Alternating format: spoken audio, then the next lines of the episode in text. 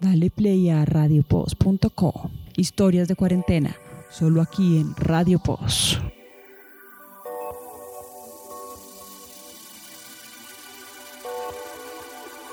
Bienvenidos una vez más a estas historias post en relatos de cuarentena. Hoy nos encontramos con Luisa, Nati y Julieta, como siempre todos los domingos en este podcast. Pero adicional, Nati hoy nos tiene un súper recomendado.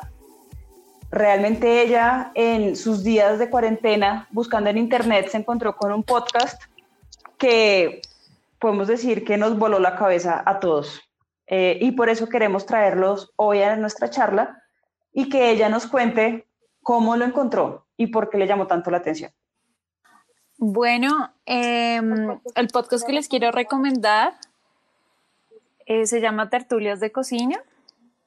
Eh, lo conocí eh, a partir de las recomendaciones que hace el presentador y diseñador gráfico y comentarista y, y demás oficios de Santiago Rivas y me llamó mucho la atención porque pues ando también en esta onda de conectarme un poco más con la comida y de cocinar, ¿no? Actividad pues predilecta en esta cuarentena.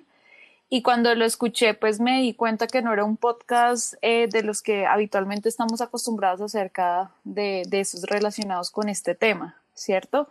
Em, encontré digamos cosas eh, particulares en las que me llamaron mucho la atención, como por ejemplo, cómo se puede conocer un poco más nuestro país a partir de los territorios y de los lugares y las personas eh, alrededor del tema pues de la cocina, eh, cómo darles también una mayor visibilidad, eh, la voz de los hacedores, entre otras cosas. Entonces yo quisiera que en las mismas palabras de Alexander Almieri y Juan Sebastián Quintero nos contaran un poco acerca de este proyecto de Radio Tertulias de Cocina. Radio Tertulias de Cocina es un podcast para hablar sobre la gastronomía colombiana. Creamos este espacio cuando empezó la cuarentena, pero ya veníamos con un proceso de encuentros, tertulias sobre la cocina desde hace más de dos años.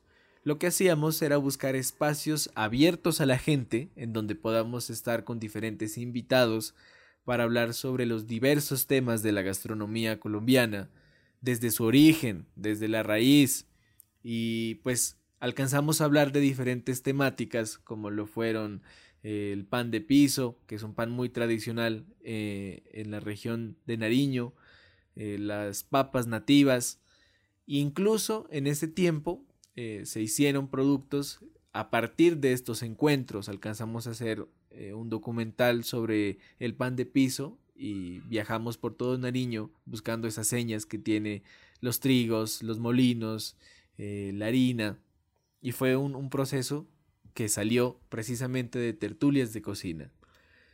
Ahora, con la cuarentena, nos reencontramos como equipo, pero decidimos pues que necesitábamos un nuevo espacio para seguir hablando eh, que ya no sea físico. Entonces encontramos en el podcast, en la plataforma o en las plataformas de podcast buscamos el espacio ideal para que podamos ahora sí hablar eh, con los mismos invitados, con el mismo tipo de invitados, sobre diversos temas alrededor del país. Además, queremos que Radio Tertulias de Cocina también sea una forma eh, de viajar un poco en, este momento de encierro y de cuarentena.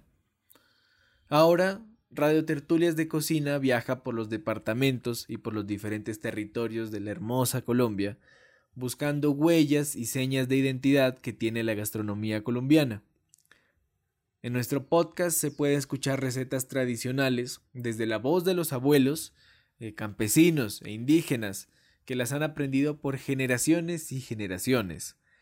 En nuestro podcast escuchamos también a personajes, eh, comunicadores, historiadores y sobre todo eh, apasionados por la Colombia y por la gastronomía colombiana.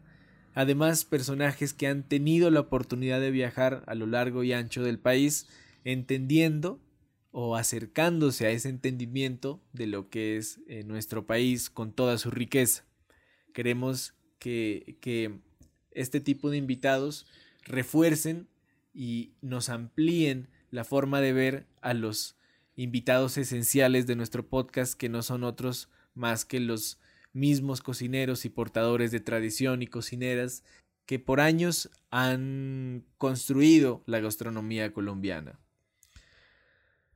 En nuestro podcast hablamos de cocina y de recetas, pero también hablamos de historias de vida y del amor con el que estas señoras y señores cocinan y lo que significa para ellos haber aprendido de sus abuelas y lo que significa para ellos eh, enseñarlo y además lo que significa para ellos el momento crítico en el que estamos de pérdida cultural, de pérdida de memoria, eh, de pérdida de historia por la poca relevancia que se le ha dado a lo que en realidad es la gastronomía colombiana. Ahora Radio Tertulias de Cocina quiere seguir viajando y quiere seguir eh, aprendiendo de todas estas personas tan valiosas y quiere seguir eh, utilizando los medios de podcast para seguir eh, comunicando y, construyendo una memoria gastronómica que perdure con el tiempo. ¿Qué, ha sido de las cosas que más te cautivó de, este, de este podcast? ¿Qué, ¿Qué, fue lo que más te, digamos, que te llamó la atención cuando empezaste a oírlo? Bueno, como yo soy investigadora social, eh, siempre uno tiene muchas preguntas alrededor de cosas eh, cotidianas, ¿no? Entre esas, pues está el tema, pues, de la comida y me gustó mucho la, la narrativa, el hilo argumentativo que manejan eh, pues el equipo de, de, este podcast, ¿cierto? Porque hay como una polifonía eh, de diferentes voces, o sea, de gente que sabe del tema, ¿no? Digamos, desde lo académico se podría decir, desde lo gastronómico, pero también desde la palabra de los hacedores, ¿cierto? Si uno escucha el primer capítulo, que es en la reserva del búho en, en la laguna de Cocha, pues comienza a entender la importancia que es para ciertas familias que conviven en este lugar eh, conservar cierto tipo de tradiciones y de prácticas pues alimentarias, lo que significa por ejemplo la, la tulpa, que es eh, pues este espacio que uno llamaría también cocina y lo que sucede ahí, eh, pues uno puede comenzar a hilar un montón de temas a preguntar, por ejemplo, el rol de género, ¿no? Digamos en el caso pues de las mujeres, la importancia del tema de la comida, ¿cierto? Porque Colombia siendo un país gastronómicamente tan, tan rico y tan importante, ¿no? Eh, a nivel mundial, si uno lo quiere ver de esa manera, pues resultamos comiendo de pronto los mismos productos, ¿cierto? O preferimos eh, otros de más fácil adquisición en un supermercado y no nos hemos preguntado un poco acerca de nuestra comida, ¿no? Porque pues considero que que la cocina, al igual que digamos nuestros eh, alimentos, ayudan a construir también pues nuestras relaciones sociales. O sea, no es solo como el alimento que ayuda para el tema biológico, si lo queremos ver así, sino pues también tiene una connotación también pues eh, social, eh, política, si lo quieres ver.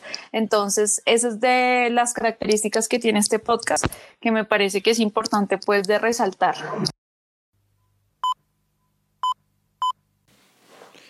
Como te ha mencionado mi compañero Juan Sebastián Quintero, eh, Radio Tertulias de Cocina, a diferencia de otros proyectos o podcasts en esta pandemia y que sobre todo algunos de ellos han venido hablando de recetas, hablando de diferentes temas concernientes a, aparte de la alimentación, yo creo que nosotros hemos querido, primero que nada, mostrar las raíces verdaderas de esa Colombia profunda y desconocida.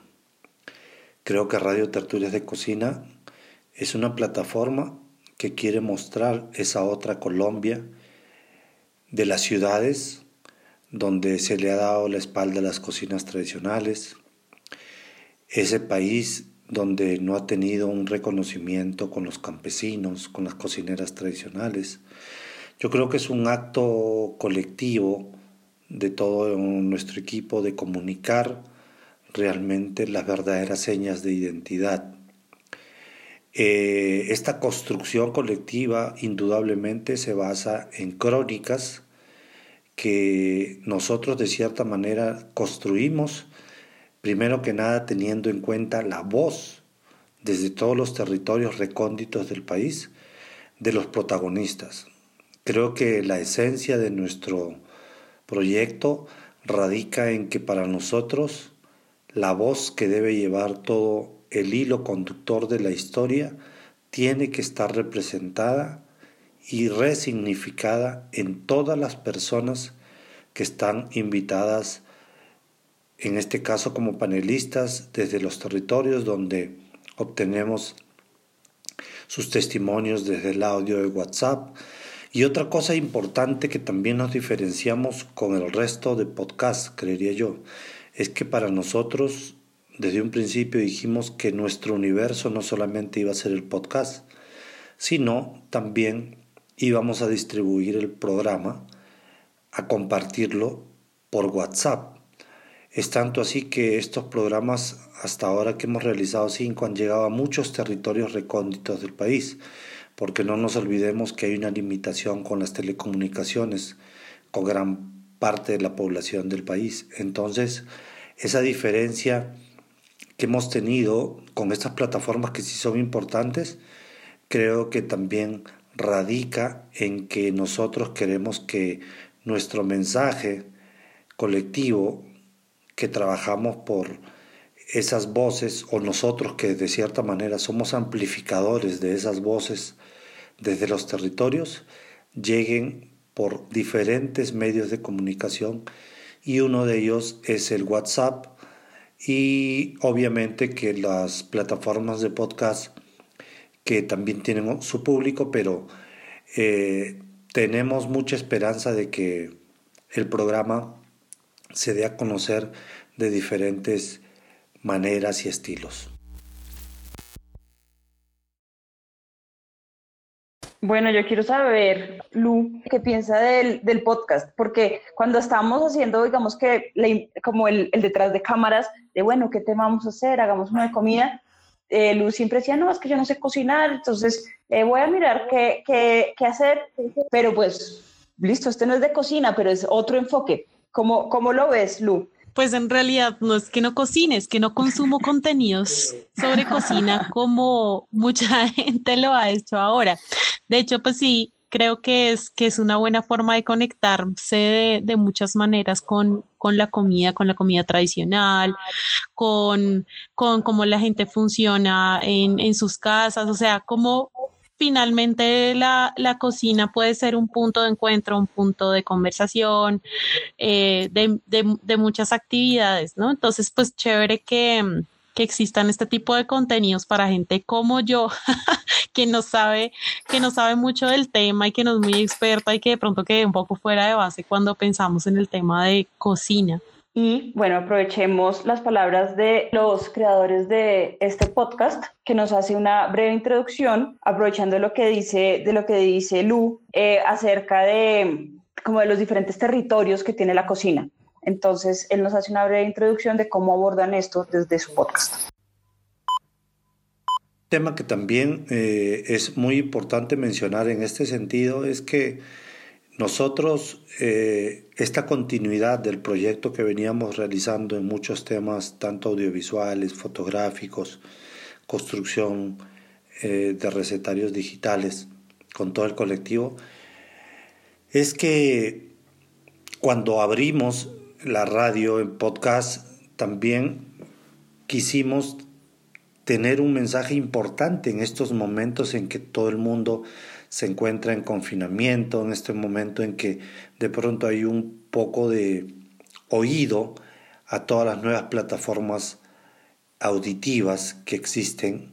Y pues yo creo que lo importante en, en estos momentos que también gran parte del mundo se encuentra en una manera reflexiva de lo que ha sido la situación con el tema del alimento, pues creo que Radio Tertulias de Cocina ha sido y será una alternativa para mostrar realmente el camino del alimento que gran parte de la humanidad desconoce.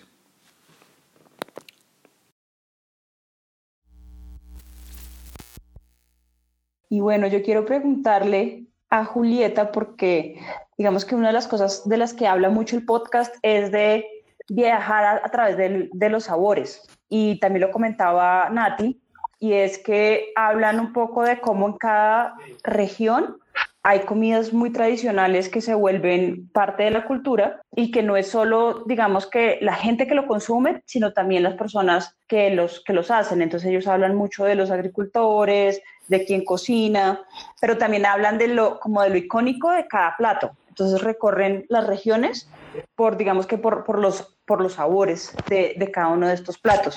Cuéntanos tú, que estás viviendo en otro lado, ¿Qué te ha hecho falta? ¿Te ha hecho falta esos sabores colombianos?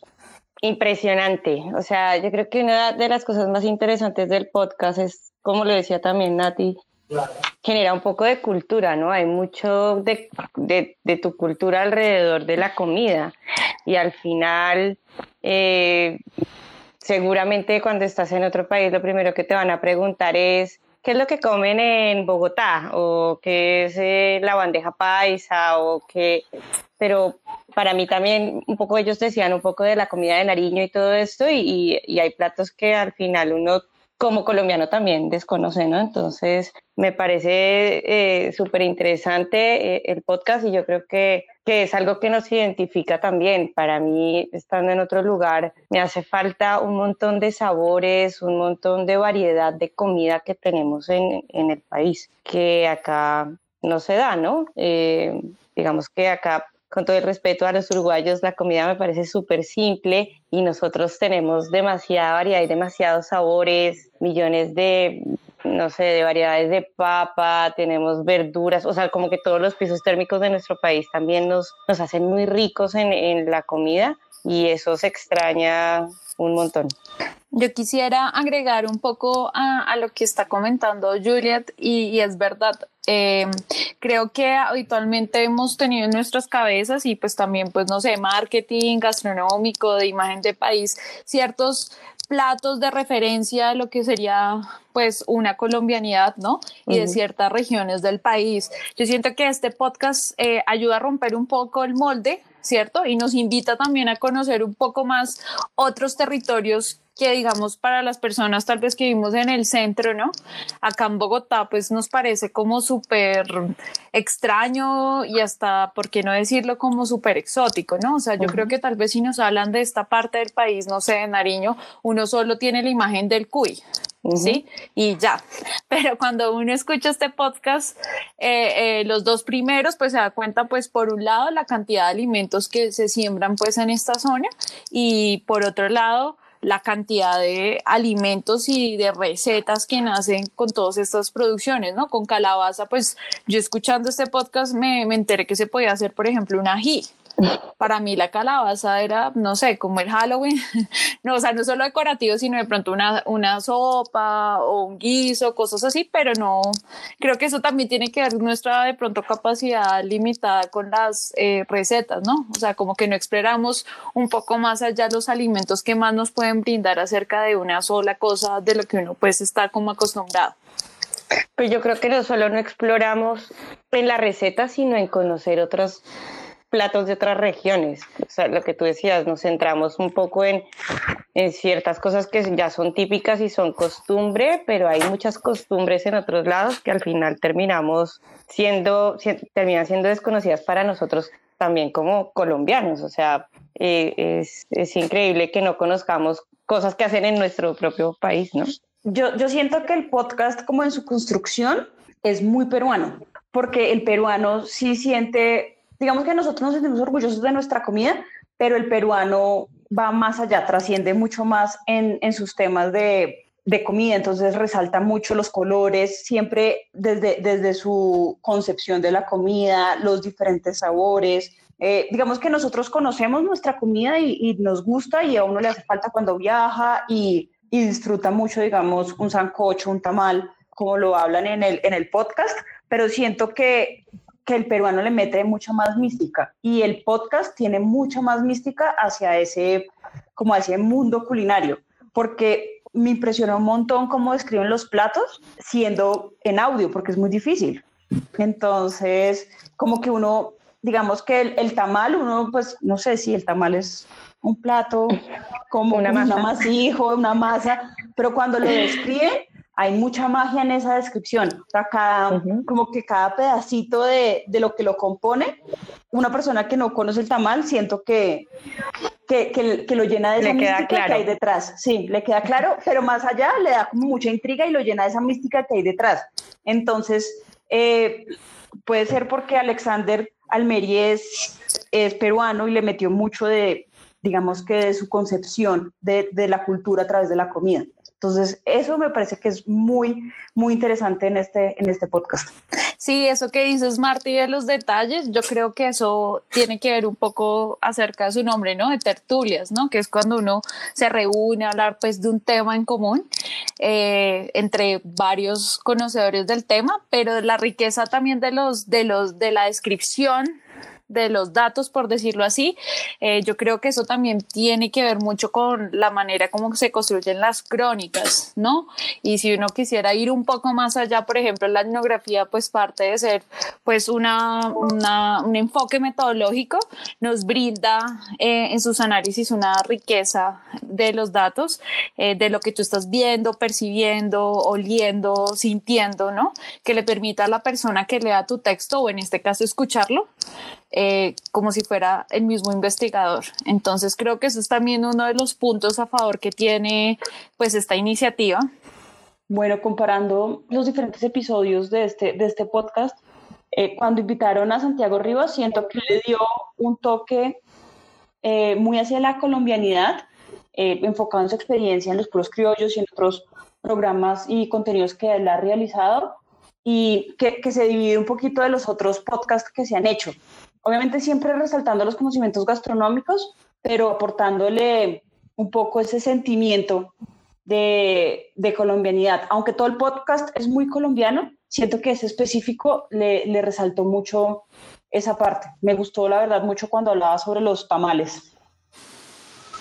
Otro de los puntos que yo quisiera resaltar de este proyecto es acerca de pues un concepto que ellos eh, repiten constantemente, que es acerca del buen vivir y que pues en algún momento por WhatsApp eh, con Almeiri hablamos un poco de eso y es no solo, digamos, estudiado desde investigadores sociales como el uruguayo Eduardo Godinas o el colombiano Arturo Escobar acerca de pensar esto como una alternativa al desarrollo, que en países como Ecuador y Bolivia estas dos palabras aparecen en su constitución, ¿cierto? Sino que eso también nos conecta con nuevas posibilidades de repensar, pues, eh, todas nuestras estructuras y, y, sistemas políticos, sociales, económicos, etcétera. Y yo le comentaba acerca del pluriverso, ¿no? Que, pues, que es un concepto que cuestiona, pues, esa idea de lo universal, que viene mucho de esa herencia, pues, eurocéntrica que tenemos, pues, eh, aquí en Latinoamérica y que esta palabra del pluriverso viene del EZLN, y que tiene una frase muy bonita que ellos repiten que es un mundo donde caben muchos mundos, ¿cierto? Es, un, es una posibilidad en donde hay una dignidad, un respeto, donde no hay una explotación eh, por parte de, digámoslo, una idea o un mundo sobre otra. Y creo que parte de lo que quiere también invitarnos eh, tertulias de cocina es a que conozcamos un poco más acerca de la comida de nuestro país, de nuestros productos, de quiénes son las personas también que están detrás de esto, cómo eh, podemos repensar acerca de este concepto pues eh, tan criticado también de la identidad, ¿no? Y cómo podemos acercarnos a estos temas probablemente no con un exotismo que tal vez es la mirada que uno ha visto predominante cuando se acercan, digamos, estos dos mundos, por decirlo así, como el de el chef urbano cuando va a lugares pues eh, rurales, ¿no? Pero tampoco que eso signifique perder la capacidad de asombro que nos puede generar eh, estos diálogos que tenemos, eh, digamos, con, pues, con las otras personas, ¿no? Entonces, creo que Tertulios de Cocina le aporta mucho a la discusión, no solo nuevamente gastronómica de los platos, los productos, sino también pues una discusión también en términos políticos y sociales acerca también, pues yo pensaba un poco la crisis de, de nuestros campesinos, ¿no? ¿Cuántos de ellos pues están perdiendo mucho de su cosecha, eh, no tienen como buenos precios pues para la negociación, no tienen infraestructura para sacar sus productos, entre otros problemas? Entonces yo creo que la cocina, aparte de que nos gusta y la comida que es deliciosa y nos encanta y se volvió, pues, como lo dije al inicio de este podcast, en una actividad de cuarentena obligada, eh, nos invita a, pues, a repensar esto, pues, en, en diferentes ámbitos. Digamos que revisando y buscando temas sobre, sobre precisamente estas tertulias de cocina, me llamó mucho la atención una reflexión que hacen en la entrevista que, que les hace el tiempo. Y me gusta mucho porque cogen, digamos que se enmarca todo en, en el frito, que sí, nuestra gastronomía está muy enfocada en temas de temas fritos y cómo, fri cómo, cómo fritar y, y, hay muchos elementos muy ricos dentro, dentro de lo frito, como la empanada, como algunos amasijos de los que ellos hablan, pero esto va un poco más allá y habla de lo que, de lo que Nati nos está hablando desde, desde, desde, la, desde la cultura y desde, y desde, digamos que, las problemáticas sociales. Lo voy a leer porque es una frase de lo que ellos, de lo que ellos dicen y creo que nos deja un poco una reflexión más allá del tema gastronómico, un tema de, de memoria colombiana. Entonces le preguntan, ¿cree que la gastronomía colombiana ha resistido mucho y en todos los territorios? Y él responde, el frito, que también está en todo lado, es el que más ha aguantado. Las mujeres que lo venden son las más luchadoras porque muchas de ellas han trascendido con sus preparaciones incluso el conflicto armado. Pero es importante luchar contra esa falta de memoria en el país con respecto a la gastronomía, porque si Colombia no la tiene en cuenta, no les puede exigir a los chefs que la valoren. La verdad me pareció que nos deja mucho que pensar en temas de, de, de nuestra memoria como país.